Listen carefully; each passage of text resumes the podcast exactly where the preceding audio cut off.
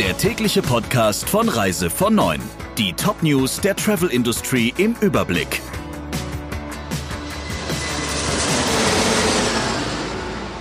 Mein Name ist Ursula Lampe. Schönen guten Morgen.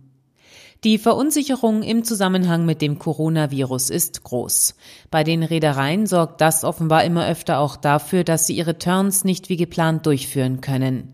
So erging es nun auch der Sun Princess. Das Schiff war im australischen Perth Richtung Thailand und Afrika gestartet. In Réunion im Indischen Ozean durfte das Schiff zwar anlegen, doch am Kai bewarfen Demonstranten die Landgänger mit Steinen. Auf Mauritius, ebenso wie zuvor auf Madagaskar, wurde das Anlegen des Liners mit rund 2000 Passagieren an Bord verweigert.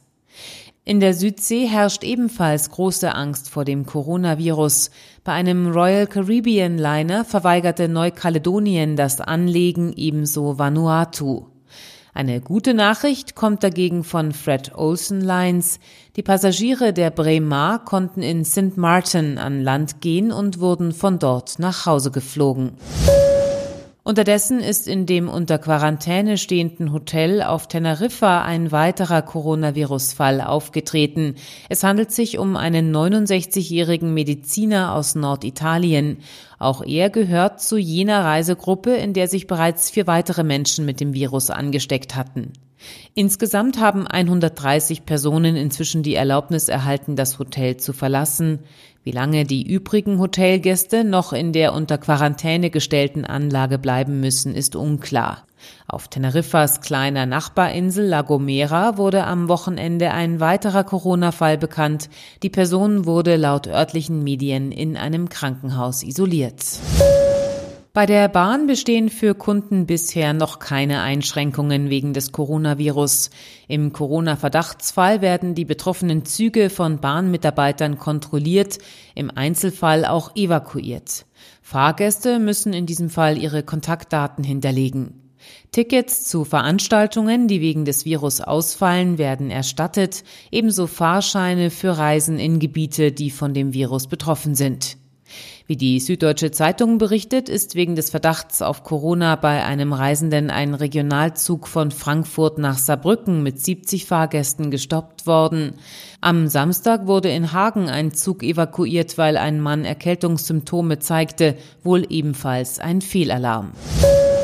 Mehrere Drohnensichtungen haben am Montagvormittag zu einer Einstellung des Flugverkehrs an Deutschlands größtem Flughafen geführt. Rund eineinhalb Stunden lang durften keine Flugzeuge in Frankfurt mehr starten und landen. Kurz nach 13 Uhr sei der Flugbetrieb wieder aufgenommen worden, berichtet die Hessenschau. 64 Flüge mussten umgeleitet werden, 13 wurden demnach gestrichen.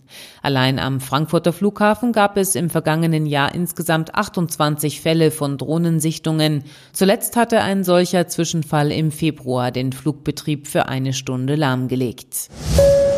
Online schlägt Reisebüro, das ist das Ergebnis einer Umfrage des Digitalverbands Bitkom. Demnach buchen 45 Prozent der Befragten im Internet, nur noch 39 Prozent gehen in ein Reisebüro. Im Jahr 2018 hatten noch 48 Prozent der Teilnehmer angegeben, ihren Urlaub in der Regel im Reisebüro buchen zu lassen. Auch für die Reisesuche spielen digitale Kanäle mittlerweile die Hauptrolle. So informieren sich laut Bitkom 68 Prozent der Bundesbürger im Internet, wenn sie eine Reise planen. Der Reise von Neuen Podcast in Kooperation mit Radio Tourism. Mehr News aus der Travel Industry finden Sie auf reisevon9.de und in unserem täglichen kostenlosen Newsletter.